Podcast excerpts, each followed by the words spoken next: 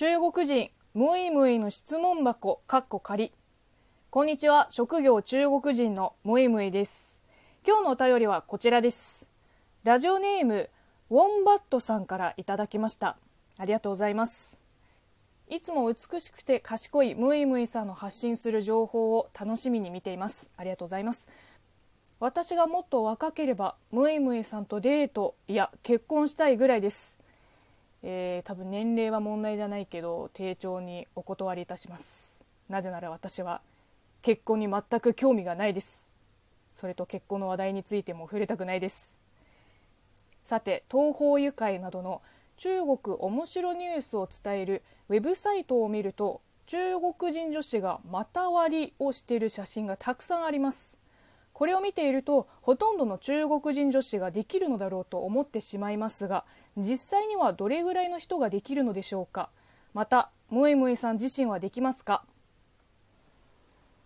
はあ誰だよそういうサイトを作ったの。絶対中国人じゃないよね。中国のネットから画像を拾ってきてそれを面白くおかしく記事にしてるんだよね。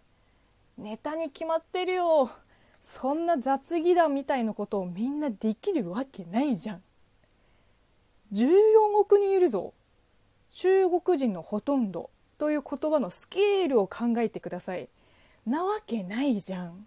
なんでそういう連想しちゃうのみんな。例えばさ相撲の写真を見て日本人はみんな力士みたいな格好をして毎日相撲してるのって聞かれるとどう思います？あと私動画では1年近くストレッチを続けてて開脚できるとは言いましたが日本に来てからです。専門学校でダンスと演技のレッスンを受けてたからです。ちなみに前後開脚はできない。やってみたけどあれは桁違いですね。何だろう。バレエをやってる人とかヨガをだいぶやり込んでる人とかあとは体操の選手とかじゃないと前後開脚なんかやるかな？見たこともないわ、まあ、こういうことを言うのもちょっと申し訳ないけど最近ラジオで申し訳ないことばっかり言ってるな、えー、そういうネタに走るまとめサイトに書かれてる面白ニュースはあんまり真に受けないでください。そうですね。なんかこの話である中国語の四字熟語を思い出しましたね。盲人摸象、えー、群盲像を表するっていう発祥はインドだけどあの目の見えない人何人かにそれぞれ象の大きい耳や長い鼻太い足細い尻尾を触ってもらってさあ象という動物はどういう形をしているかを当ててもらうっていうやつそしたら一部しか触ってないのでみんなそれぞれ全く違う意見を発表しました。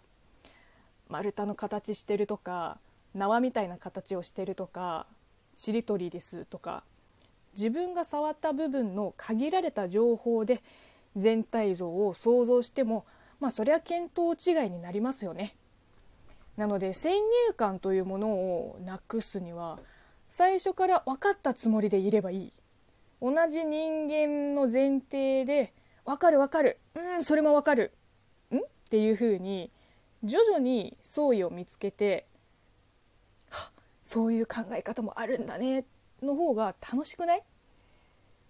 どうしても受け入れられない時って案外国籍とは関係ないかもよ。